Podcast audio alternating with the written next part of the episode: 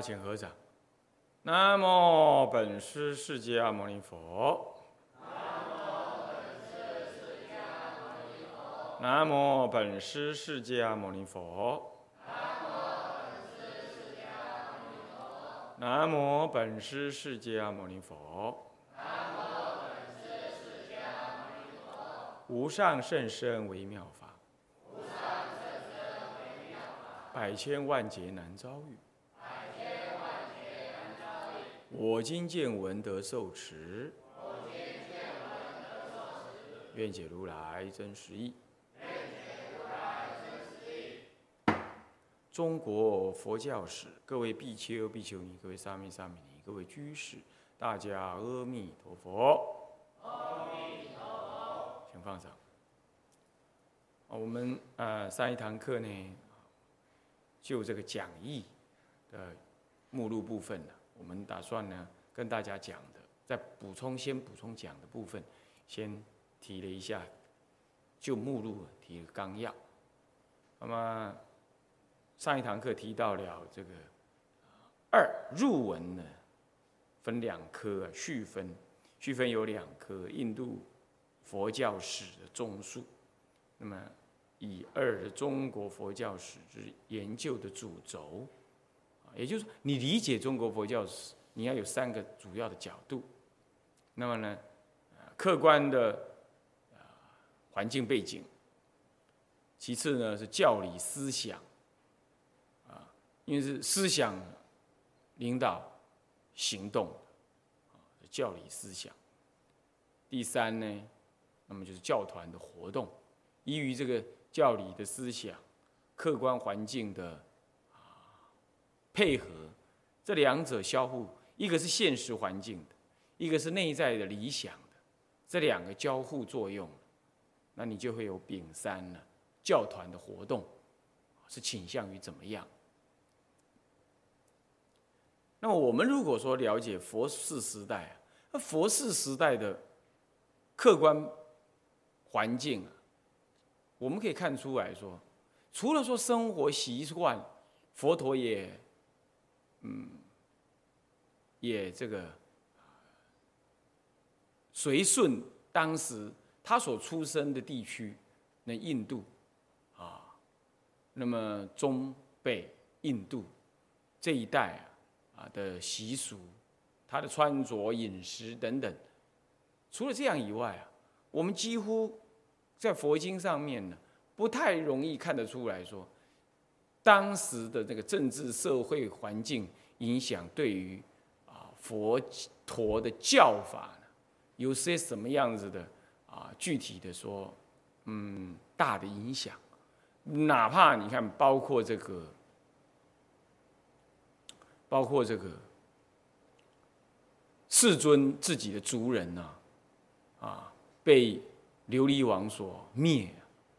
他呢，如果说有记载，也不过就是他三次坐在枯树之下，前两次呢达到了退敌、退兵的目的，而第三次呢，啊，琉璃王他也绕过他所在，那世尊也知道说这是在在劫难逃。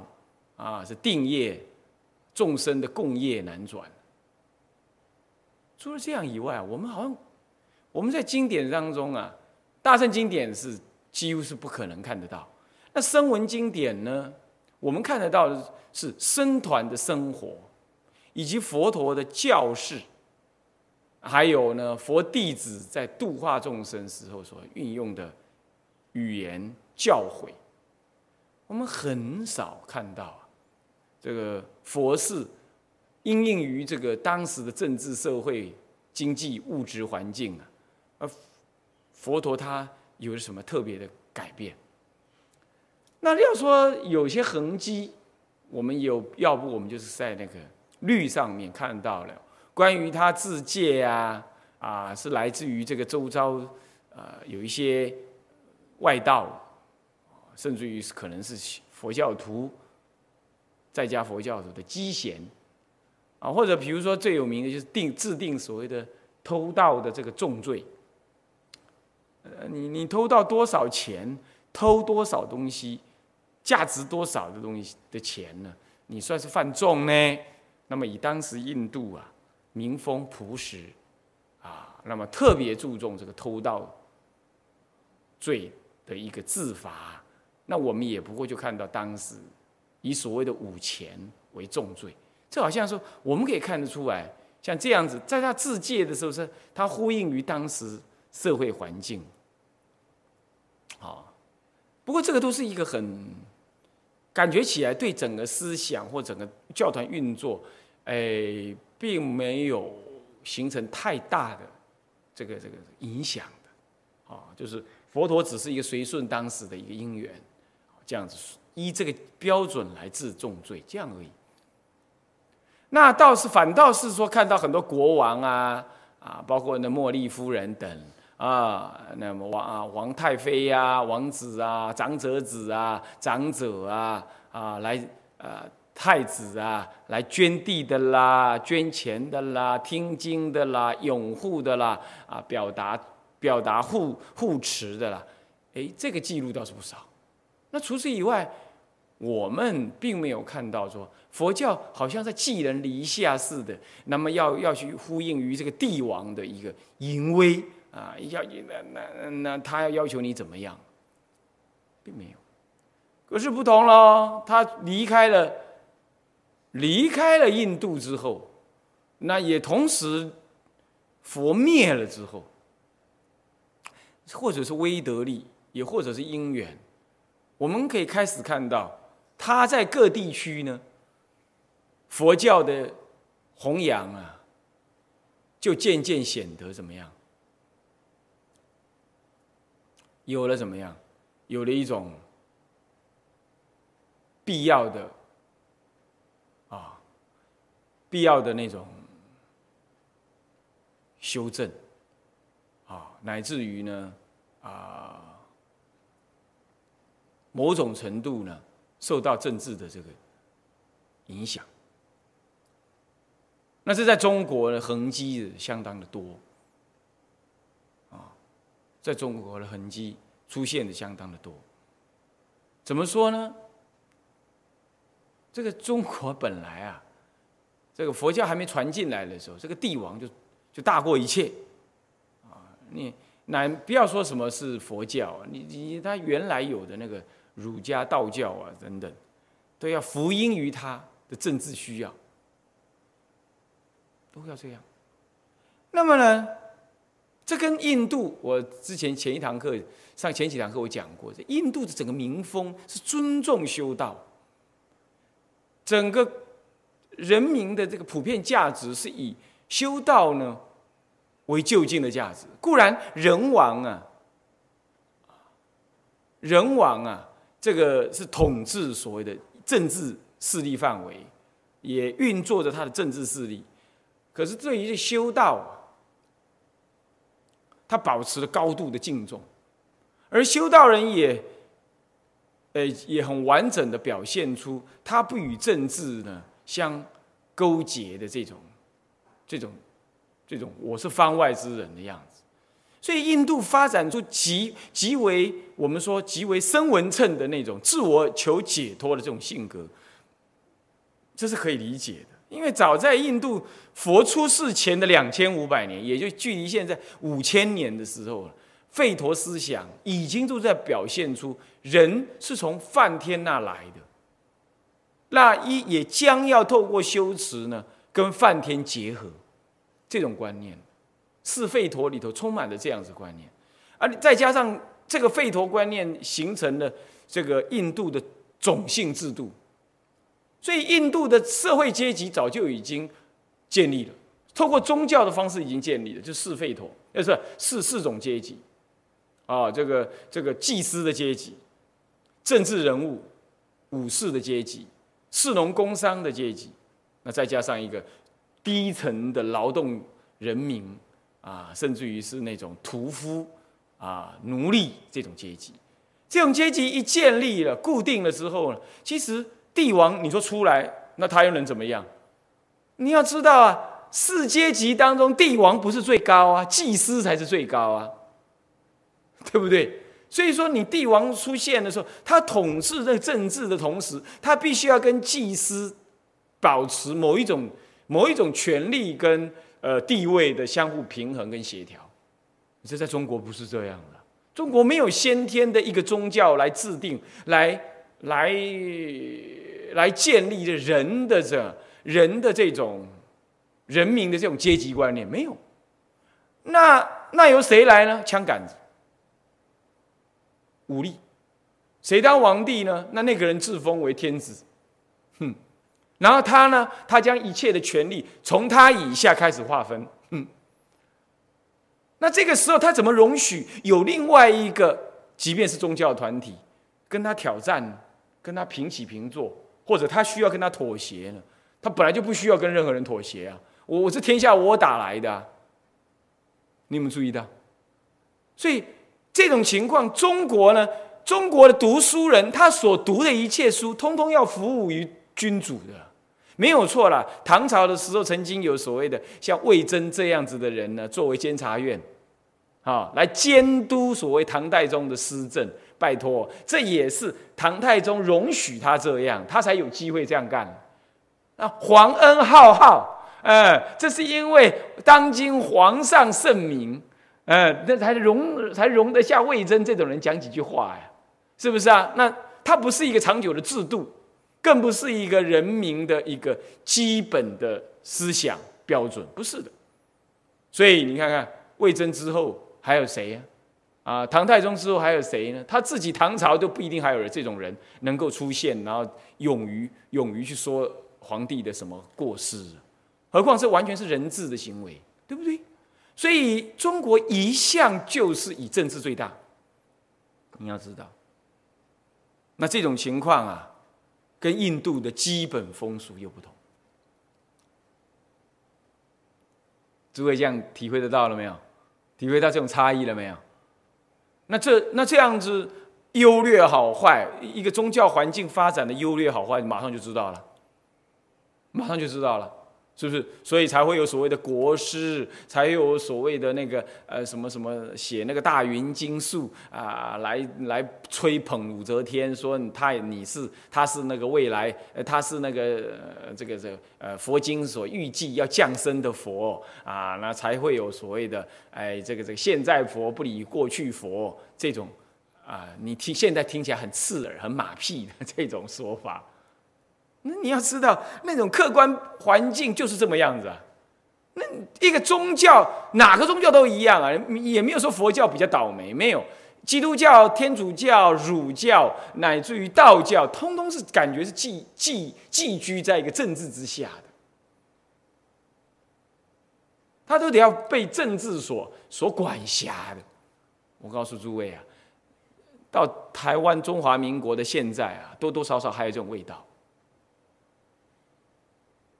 这是不对的，啊，我们必须从历史当中来看出来这是不对的。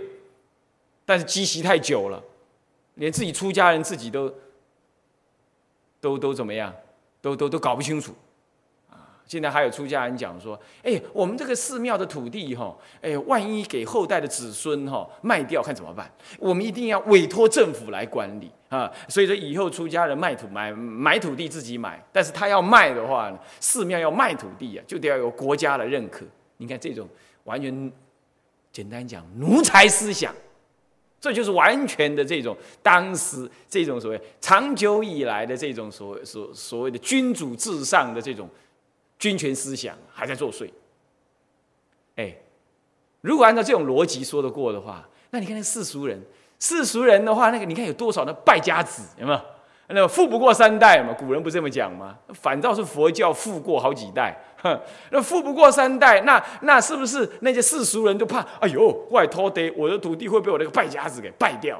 现在他已经吸毒了，做坏了。好，那么呢，我现在委托政府来管我的家产。哪个世俗人这么干的？嗯，哪这样这样这样做的？政府只是被我们委托帮我们服务的，人民是国家的主人。你，哎，你自己出了个坏子孙，那是你自己的事情嘛？是不是这样子啊？一个寺庙里头本来就不应该用家族化的这种子孙庙来管理，本来就是要选贤举能，是不是这样子啊？这是你佛教内在里头的问题。你把这些内在的问题，你还要仰赖政治势力来介入，这种思想啊，纯然就是用帝制专制思想。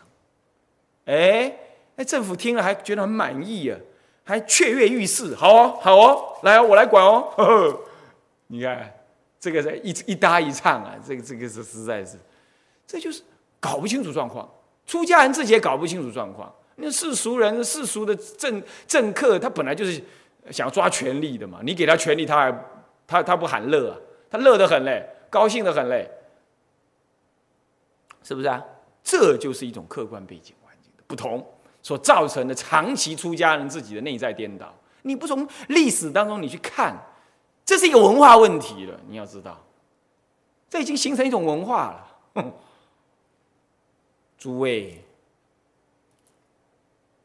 中国佛教一直卡在一个政治环境大过一切、政治势力强过一切、政治正确高过一切的这种、这种、这种环境里，其实到今天还都这样，这是很不恰当的。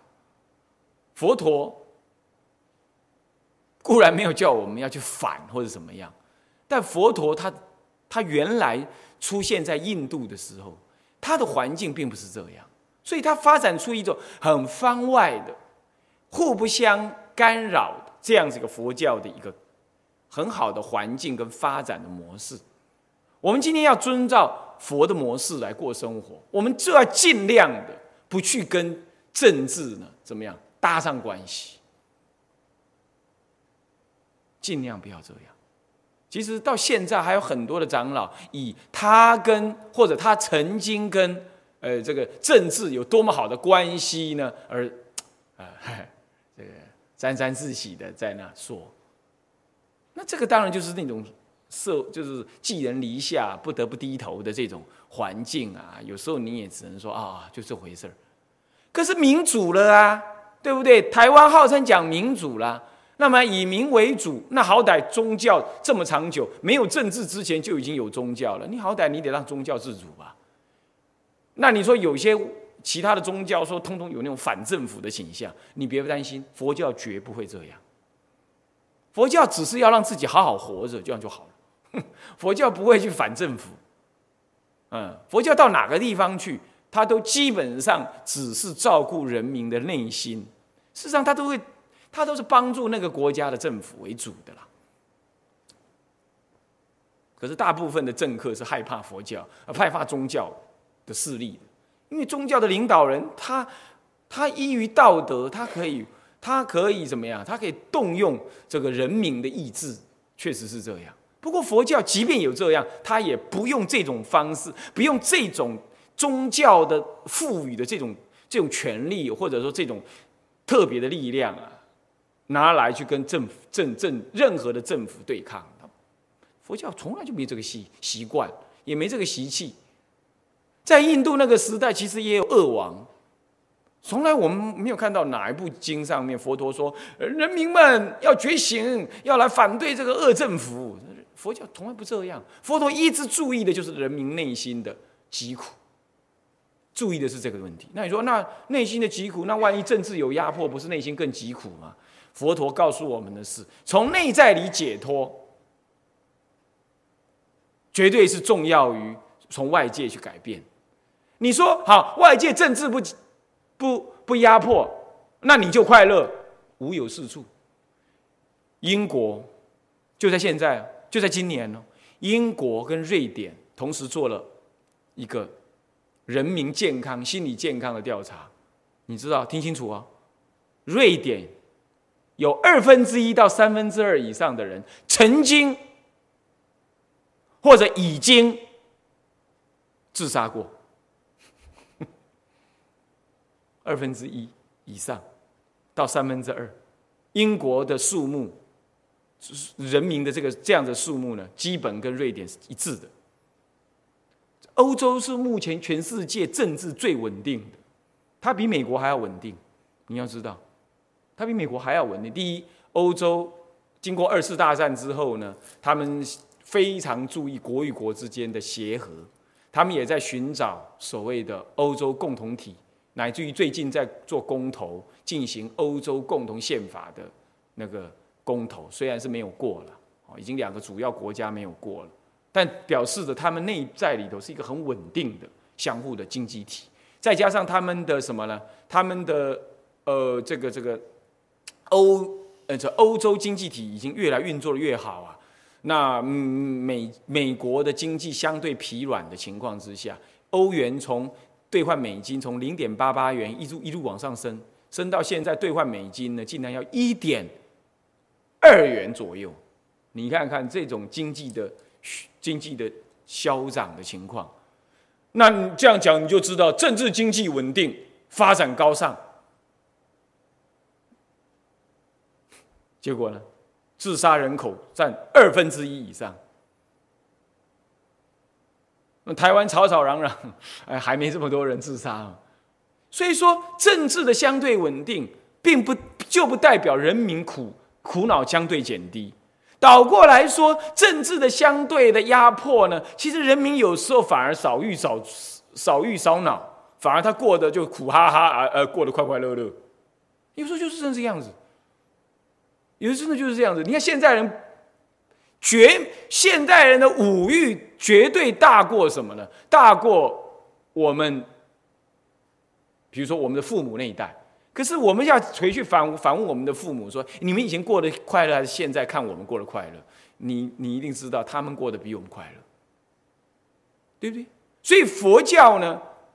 并不是不知道说恶的政府、恶的政治会导致人民的苦难，可是他知道那是共业，所以恶王出嘛，好的转轮圣王出，一定是人民善、善心显发，他才会出。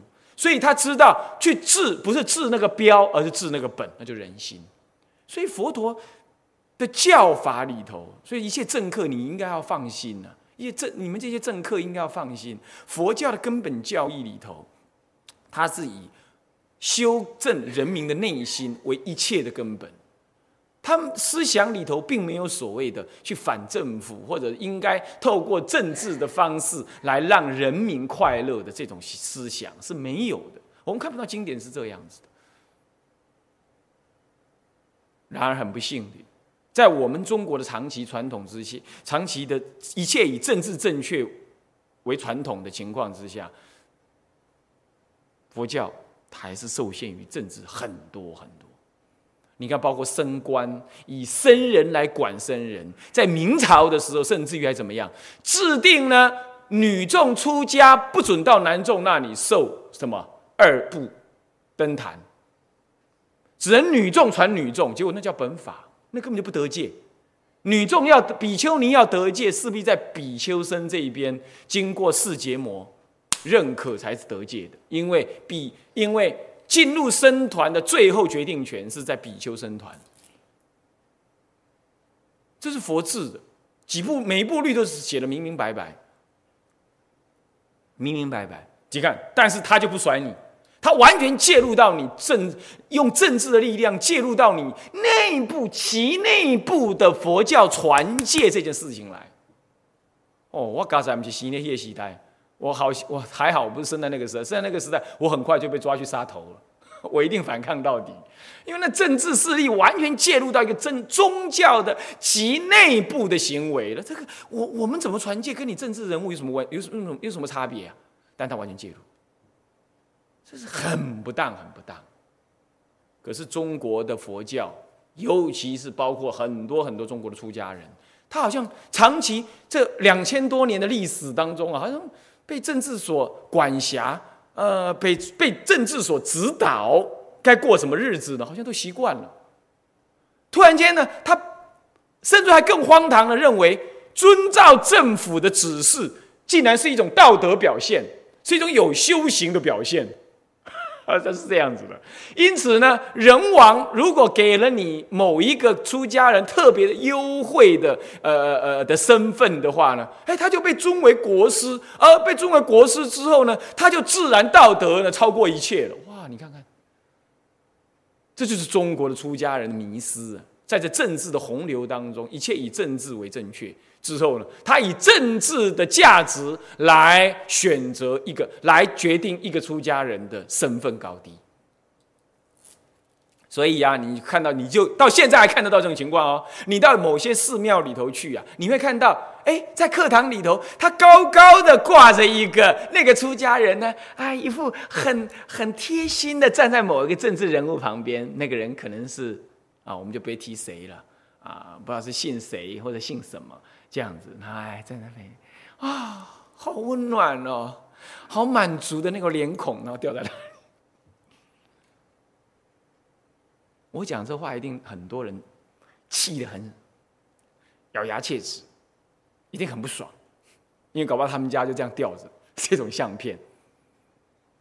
佛陀不这样做，请相信我，我虽然不是老和尚，但是我看到佛陀怎么做，我现在告诉你实话，你先不要生气。哦，我没有必要要打倒谁，然后来彰显我法藏很了不起，我只是。刚好提到这客观背景，我我要举这个例子来让你知道，佛教传入了中国，它在一个完全不一样的一个极端，要被政治所我们讲压迫难听，要被政治所笼罩，要被政治所影响的这种客观环境里头，所以中国佛教势必发展出一些一些不是原来佛陀在在印度所发展的那个样子的的的的形式。这我们得要抽丝剥茧，把它给挑出来，并且超越它。我们在未来要超越它，因为我们有机会了。我们有机会是为什么？因为我们人民的普遍知识水平高了。那么，呃，别提什么，我们因为知识水平高，经济能力也增强之后。政治跟人民的关系开始从高高在上，渐渐的变成一个比较平等可对话的方式。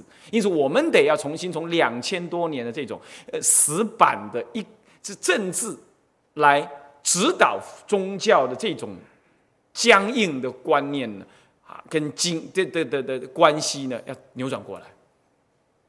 我最近才又读到，为了准备这课程，我读了一些中国近代史。呃，外国人都知道，包括大陆的历史学家也知道，就独独我们台湾的出家人不知道，你知道吗？中国佛教会也是在我说中国佛教会啊，台湾的中国佛教有个叫做中国佛教会的，你们知道吗？啊啊，中国佛教会呢来台湾，在民国五十呃六十几年吧，奉国民党之命进行内部改组。听到了没有？听到了没有？那也是党最大的时代啊！他要奉国民党之命内进行内部改组。什么叫内部改组？就你人事重新按照我的喜欢的方式去安排吧。民国六十年的事情，距离现在才三十年以内的事，这样知道了吗？所以说，这种这种客观环境的影响，一直以来两千年来就一直在那影响，它已经深深的形成一种文化。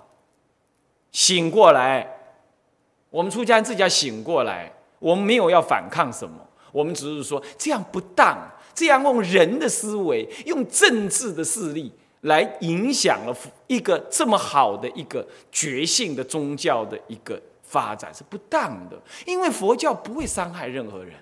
佛教不打算推倒什么东西，他也不会用他宗教的方式去凝聚什么人力，然后来对抗什么。如果这样做的，那都是偏，那都是旁门左道的作风。正统的佛教永远就不是这样，不是因为佛教害怕政治迫害，害怕政治所以隔爱，不是，是因为他根本教义就告诉我们，一切都以人心的真善为第一要求。修道人就是。自利利他，管理自己内在的性性格，呃，人性的升华，一直升华到成佛，也教导他的信信众升华，他就做这个事情而已。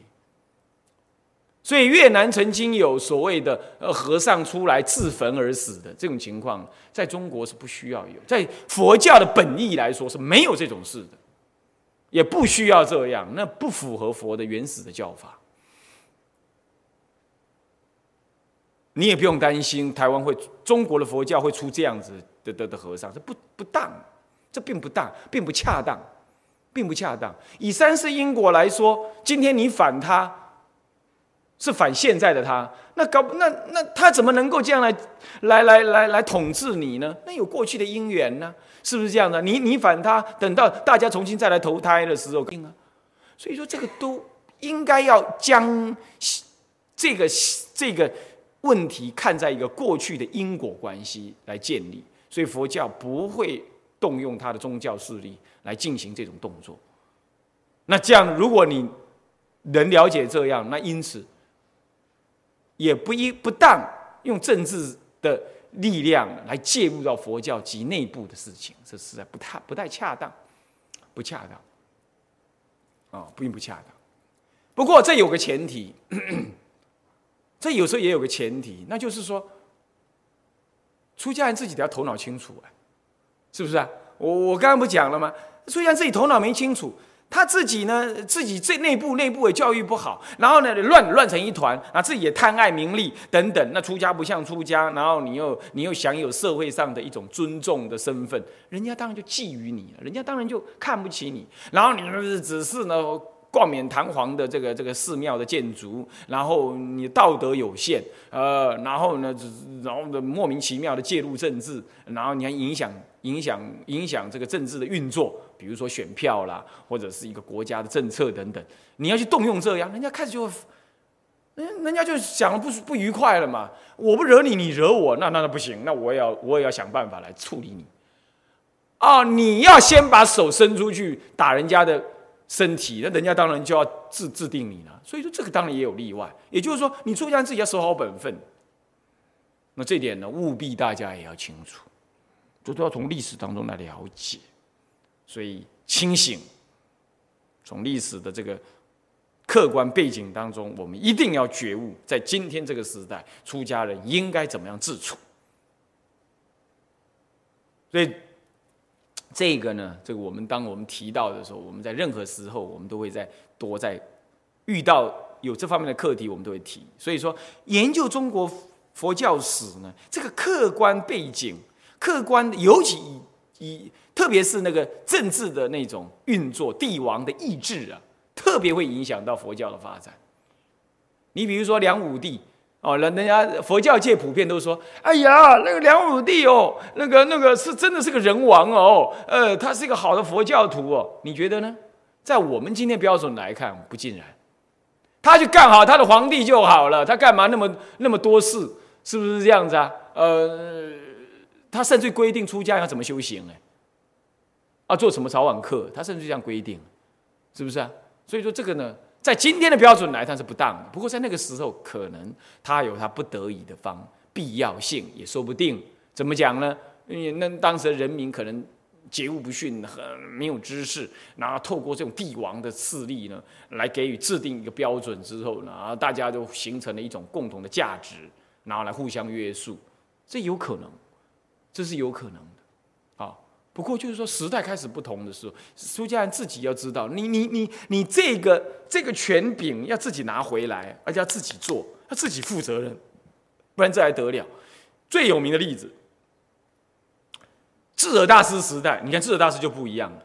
智尔大师时代呢，他的弟子后来的隋炀帝啊，后来的隋炀帝啊，然后呢，当时是嗯杨坚嘛。好，然后呢，呃，曾经跟他讲说，他那个时候已经是扬州的主要，整个整个扬州都是他管辖。那他看到扬州当时出家人很多，可是也有一些怪怪的。然后他从别的地方看到，他是从南京调下来的，调到这里来，要准备他父亲。当然了，那是历史的说法了，就是父亲准备拔擢他，让他接帝位的。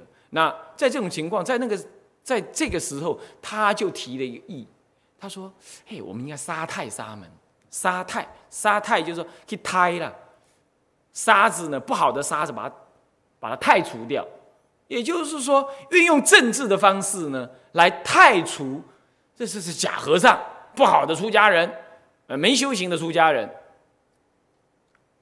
他提出这个意见，智尔大师马上就跟他讲，他是他师父啊，他可是很有很很有很有主见，而且也很有骨气哈。我们智者大师，他马上跟他讲说，不行，出家人自有出家人的功德因缘，那么呢，我们都应该要呃这个平等恭敬，呃。哪怕是要淘汰不好的出家人，这应当由出家人自己来进行。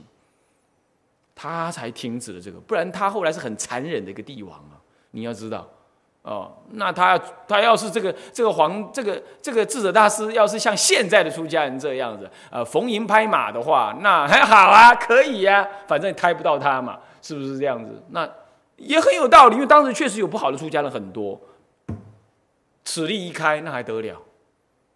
啊，将来要要有个帝王，他突然间哎，反正国家相安无事，或者是觉得今天出家人太多了，呃，这个这个他要来减少一点，他就可以想个道理，弄个标准来说，哎，如果那个出家人的呃跑跑百米不能跑在十五秒之内的话，通通要还俗。那你看你怎么办，对不对？他也可以杀太杀门，他可以随便选一个标准来啊，对不对？他是皇帝呗。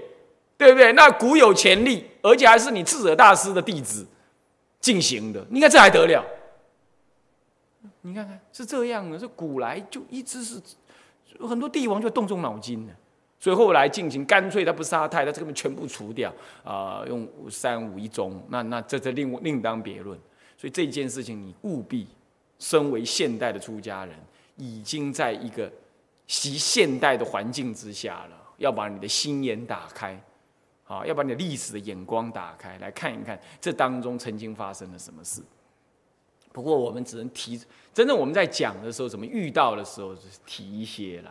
哦，没办法全部，因为两千的历史这种案例太多太多了，太多了啊。好，那么呢，教理思想，这个教理思想也是很重要的一个主轴。怎么说？我们在。我们在读历史，佛教历史的时候，有时候我们是片段的读，大部分都是读者是属于一种断代史式的。它是一个通史，我们读的当然是通史。我们会用的这部呃佛教中国佛教史概说的这部书，是呃圣严长老当时在日本读书的时候翻译的。那当时日本是有五位研究中国佛教史的五位。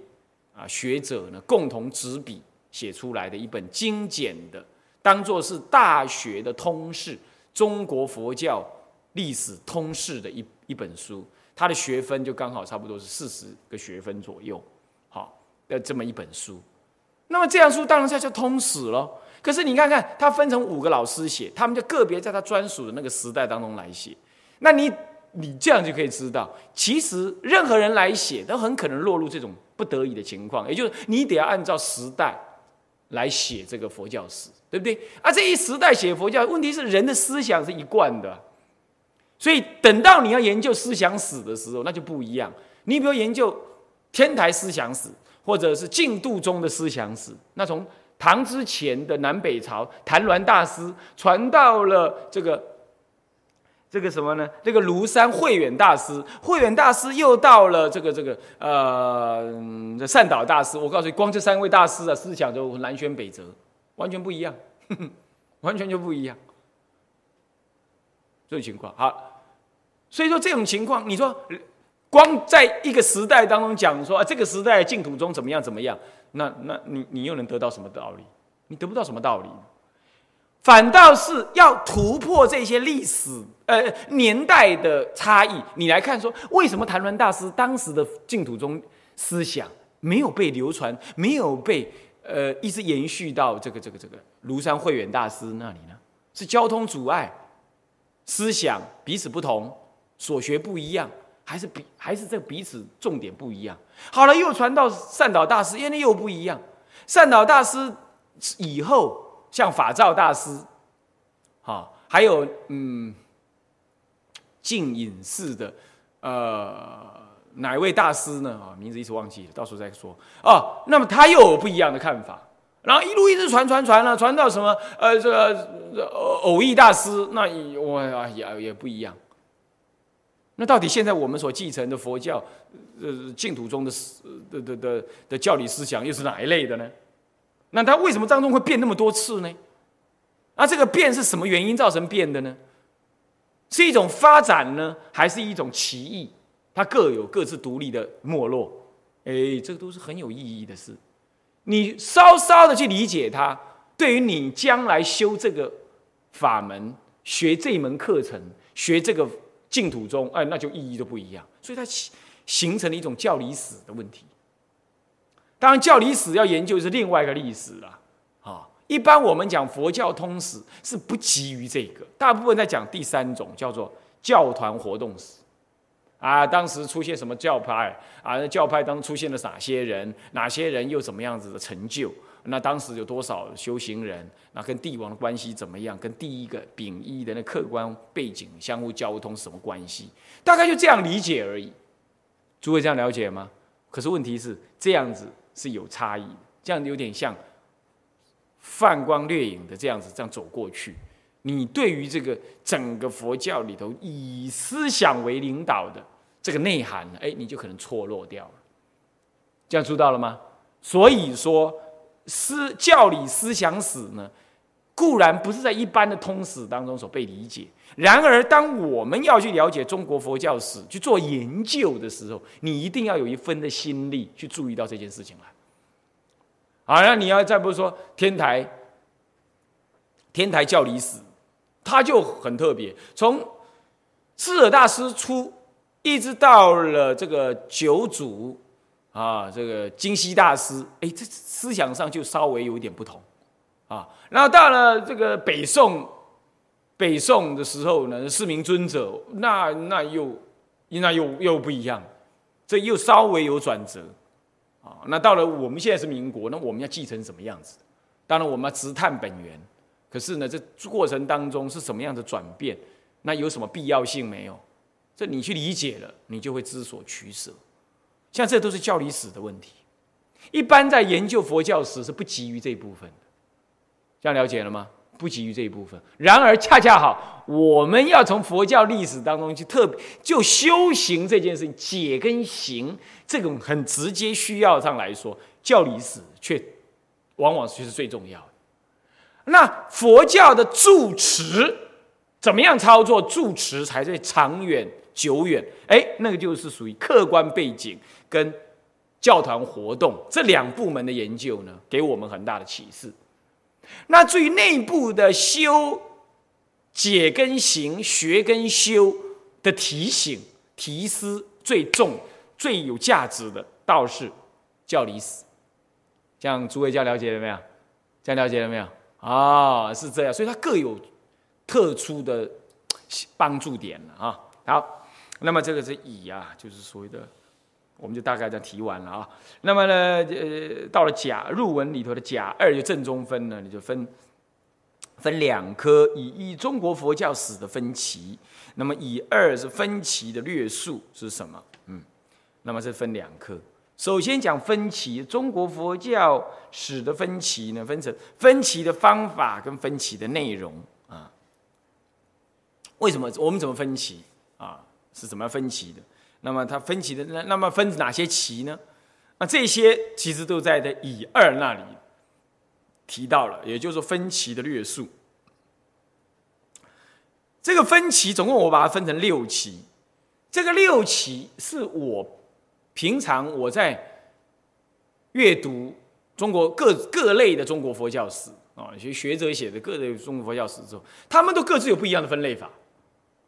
呃，你也是很累啊，这个人 这位老兄这么分，那位学者这样分啊啊，那有的写断代史又这么分，那有的写地方史又又又这么又这么讲。嗯，那那这个，但是呢，我都我都不爱刚一啊，我都不会去变化，我也不会去说他对或不对。我就去读读读读，慢慢你内心就知道有个影像出来。整个中国佛教其实从出现一直到，尤其我对于南北朝唐隋唐一代的历史呢，我涉猎比较多一点，也比较久一点。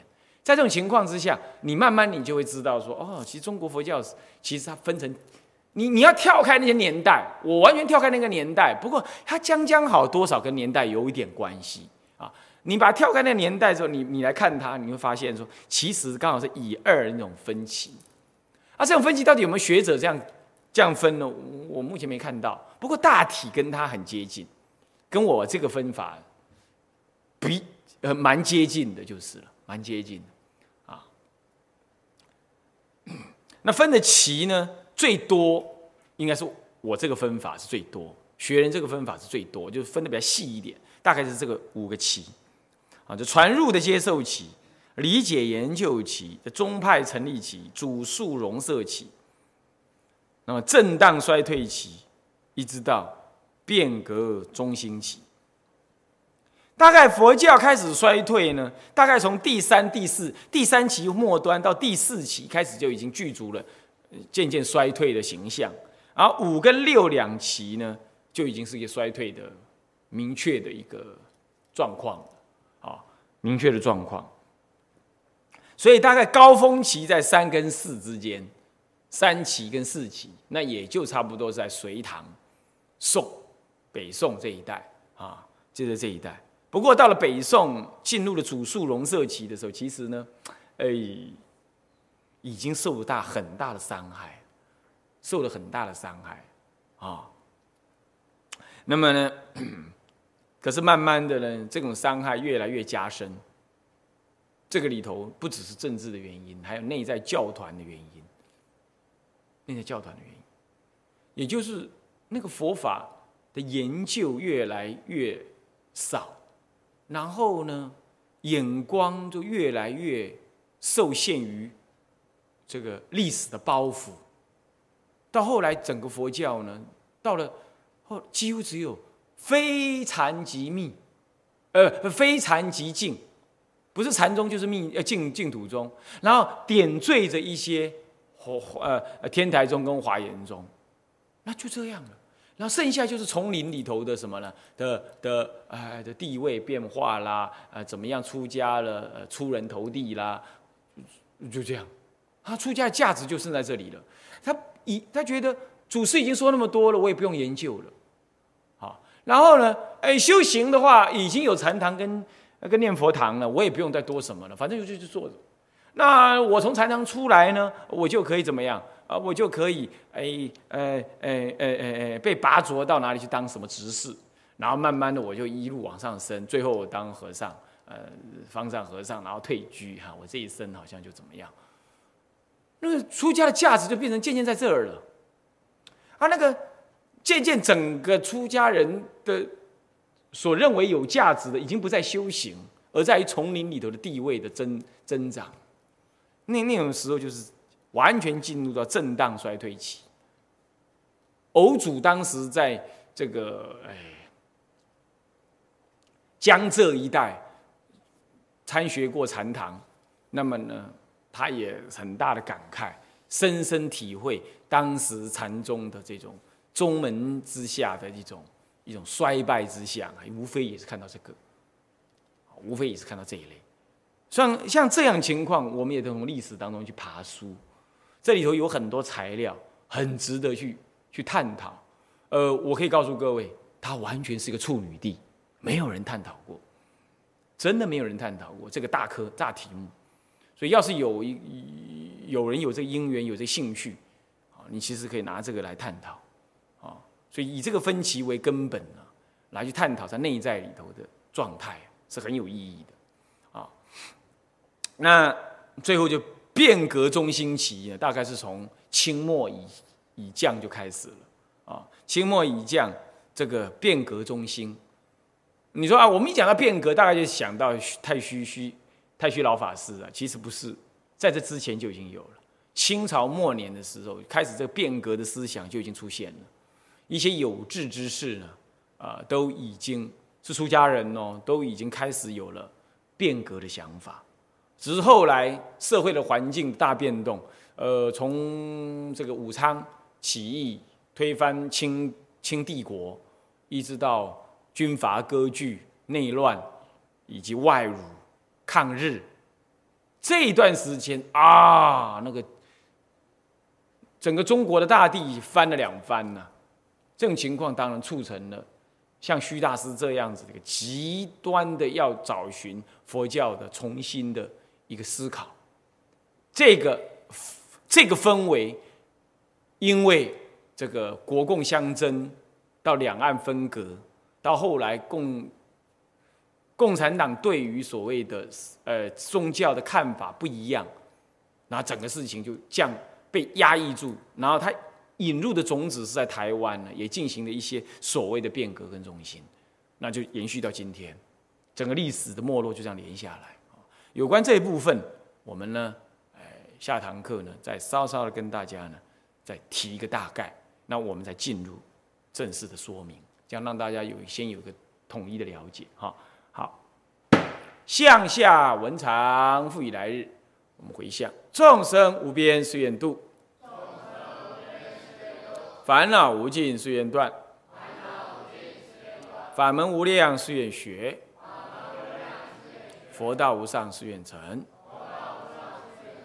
自归依佛，当愿众生体解大道，发无上心；自归依法，当愿众生深入经藏，智慧如海；自归依生。当愿众生同理大众，一切无碍。愿以此功德庄严佛净土，上报四重恩，下济三途苦。